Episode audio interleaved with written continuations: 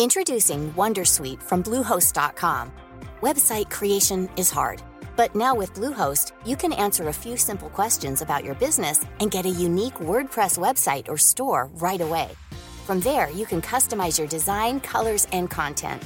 And Bluehost automatically helps you get found in search engines like Google and Bing.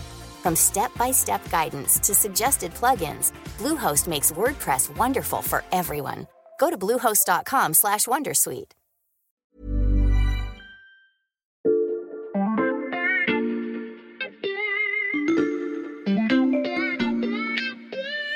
Salut, c'est Xavier Yvon. Nous sommes le lundi 5 juin 2023. Bienvenue dans La Loupe, le podcast quotidien de l'Express. Allez, venez, on va écouter l'info de plus près. Vous l'avez peut-être compris à force d'écouter La Loupe, j'aime beaucoup les jeux télévisés comme Question pour un champion ou Qui veut gagner des millions. Je vous ai déjà fait jouer avec nous pour trouver le titre d'un de nos épisodes ou deviner le nom d'un personnage. Et je vais encore vous mettre à contribution pour ce début de podcast avec une devinette. Vous êtes prêts? Quel pays devrait aujourd'hui, en pleine crise énergétique mondiale, être surnommé l'Arabie saoudite du nucléaire? La formule devrait parler aux plus fidèles auditeurs de la loupe. Je l'avais utilisée à l'automne dernier, dans un triple épisode, sur EDF.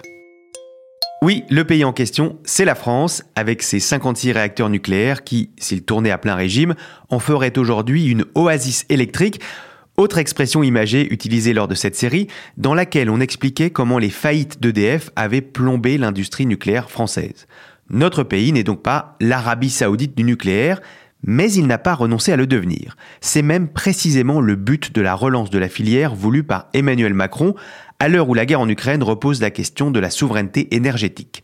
EDF est en train d'être renationalisé, mais les obstacles restent encore nombreux. Il faudra à la fois réussir le virage technologique et résister aux pays qui ne veulent pas voir la France devenir la mecque de l'atome. Oui, je sais, ça fait beaucoup de formules clichés, et ce sont tous ces défis qu'on passe à la loupe aujourd'hui. J'accueille en studio un duo en fusion totale sur le sujet, Béatrice Mathieu, grand reporter économie à l'Express, et Sébastien Julien en charge de la rubrique climat et transition. Salut à tous les deux. Salut Xavier. Salut Xavier. Je viens de le dire, alors que la question énergétique se pose partout, la France compte relancer son industrie nucléaire. On entend beaucoup parler de projets de loi, d'annonces pour la filière. Je pense qu'on a besoin que vous nous rappeliez rapidement ce qui est prévu. Eh bien, D'abord, il y a le discours euh, d'Emmanuel Macron, euh, prononcé en février 2022, euh, dans lequel il annonçait la construction d'au moins six nouveaux réacteurs EPR, mmh. six dans un premier temps, huit seraient à l'étude, avec un premier réacteur qui entrerait en fonctionnement dès 2035. Quelques mois plus tard, nous avons eu le projet de loi euh, sur l'accélération du nucléaire, mhm. euh, où là, le but, c'était de faciliter en fait les mesures qu'Emmanuel Macron a annoncées lors de son discours, par exemple pour gagner du temps euh, sur les chantiers de, de construction.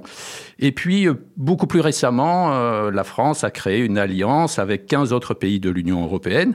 Et là, l'objectif, bah, c'est de renforcer la coopération autour de l'énergie de l'atome, et puis concrètement d'ajouter 30% de capacité nucléaire d'ici d'ici à 2050. Hmm. Donc voilà, ça c'est la feuille de route. Mais évidemment, une relance, euh, ça ne se fait pas d'un claquement de doigts. Alors, puisque tu t'amuses, hein, Xavier, avec les expressions toutes faites, moi j'en ai une pour toi.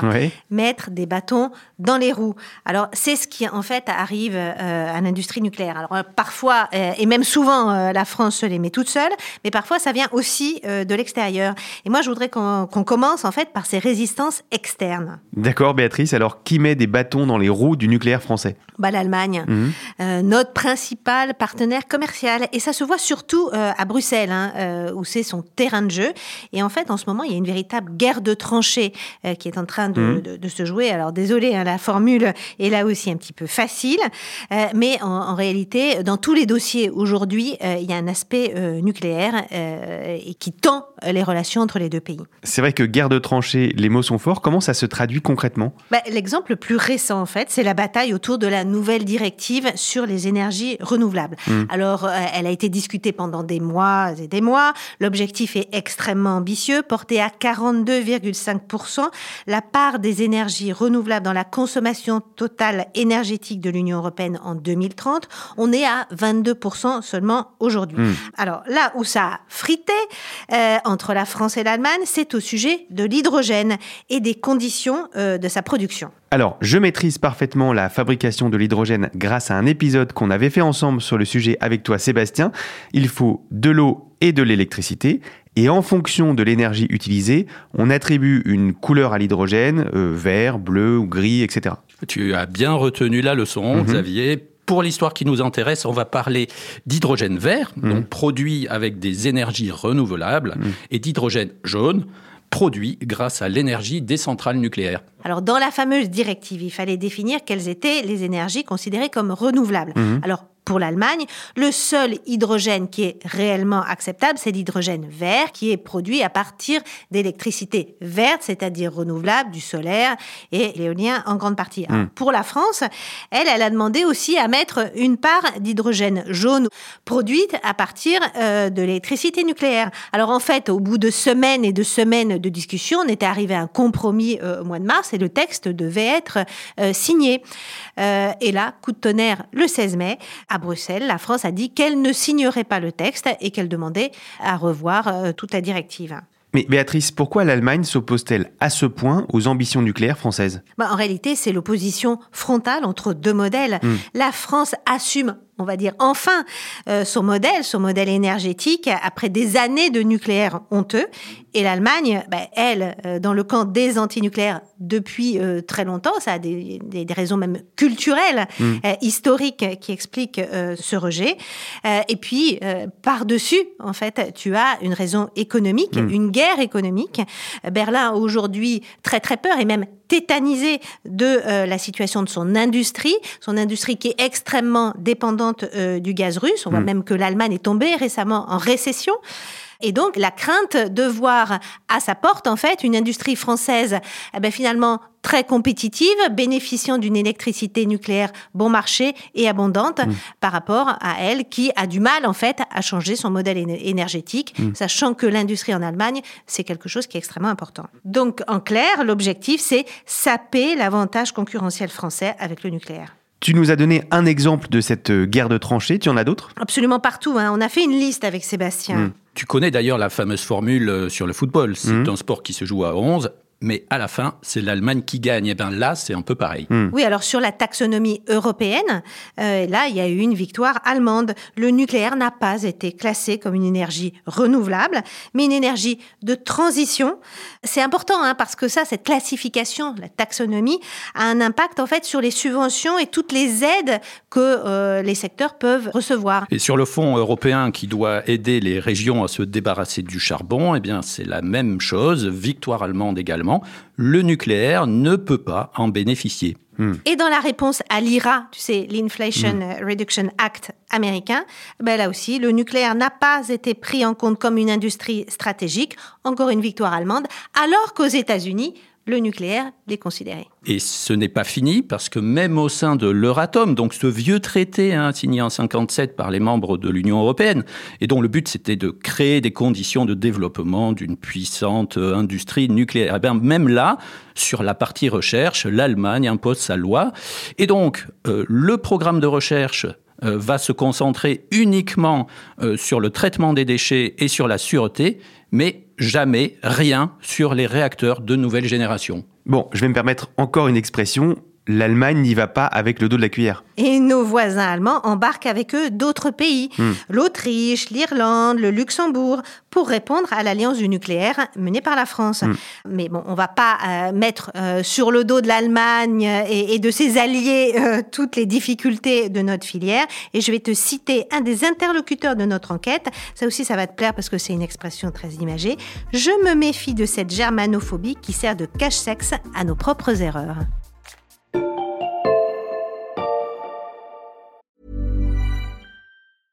Cool fact a crocodile can't stick out its tongue. Also, you can get health insurance for a month or just under a year in some states. United Healthcare short term insurance plans, underwritten by Golden Rule Insurance Company, offer flexible, budget friendly coverage for you. Learn more at uh1.com.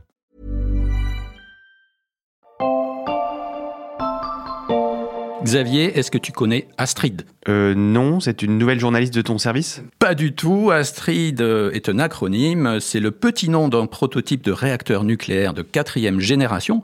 Et Astrid aujourd'hui, c'est surtout euh, un synonyme d'occasion ratée. Pourquoi? Eh bien parce qu'avec Astrid, la France était en avance sur une technologie extrêmement prometteuse mm.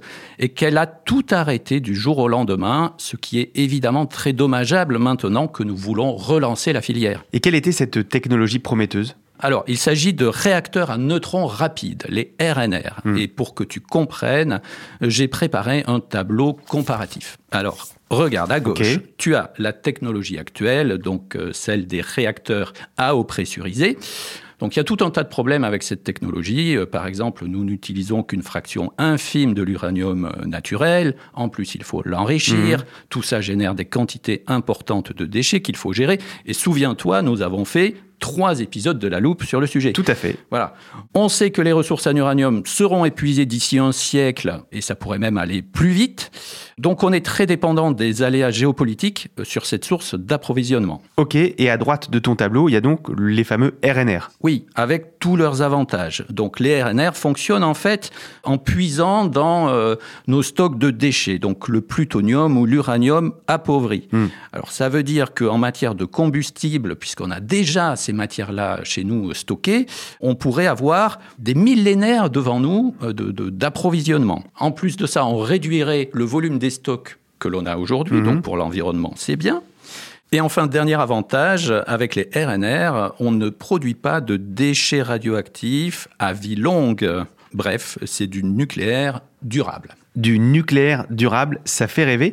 Et cette technologie était au point? Euh, Oui, puisque nous disposions euh, à l'époque des réacteurs Phoenix et Super Phoenix. Mhm. Ces réacteurs fonctionnaient, donc ils étaient capables de manger les déchets de la filière, ils pouvaient même être raccordés au réseau. Mhm. Et donc, l'idée d'Astrid, c'était de passer à l'étape d'après, c'est-à-dire de construire véritablement un réacteur qui exploite cette technologie. Et donc, on peut dire que au printemps 2018, la France était le pays le plus avancé au monde sur les RNR.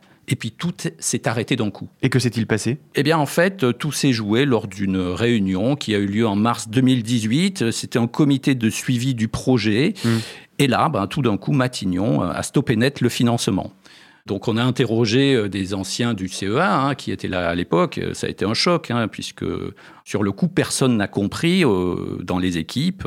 ces gens-là étaient habitués à ce qu'on leur déroule le tapis rouge. C'était un projet innovant. Mmh. Et puis toute leur équipe a été démantelée en quelques mois. Mais quelles ont été les raisons invoquées à l'époque pour justifier ce coup d'arrêt? Bah, Il faut voir que à l'époque, c'était une période où le sentiment anti-nucléaire prédominait. Il y avait la fermeture de Fessenheim, il y avait cette fameuse loi euh, qui devait faire tomber la part du nucléaire à 50%. Bref, le, nucléaire n'était pas en odeur de sainteté. Mmh.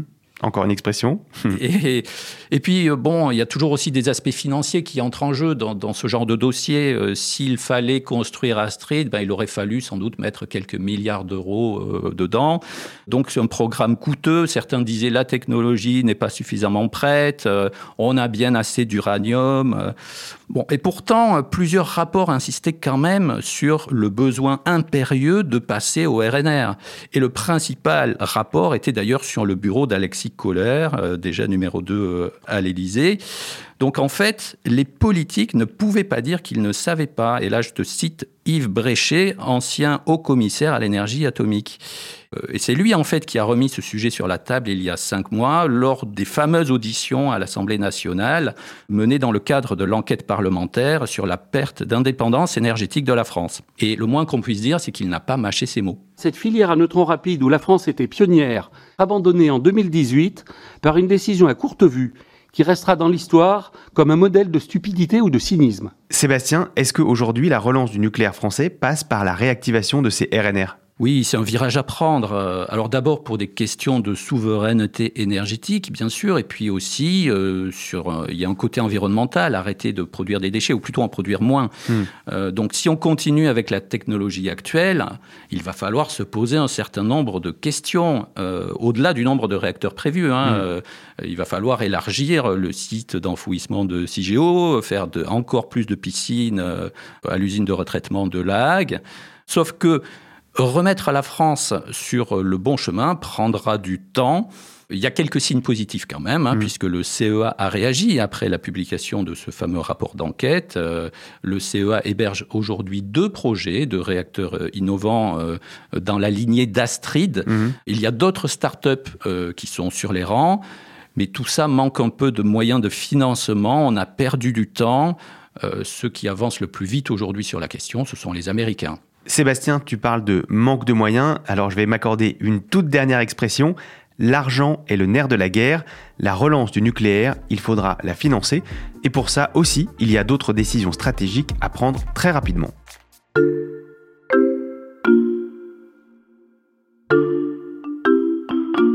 Béatrice, je te vois sourire. Oui, parce que moi aussi j'ai une question pour toi, Xavier. Est-ce que tu connais la reine. Ah, ah bien tenté Béatrice, mais cette fois je vais pas me faire avoir.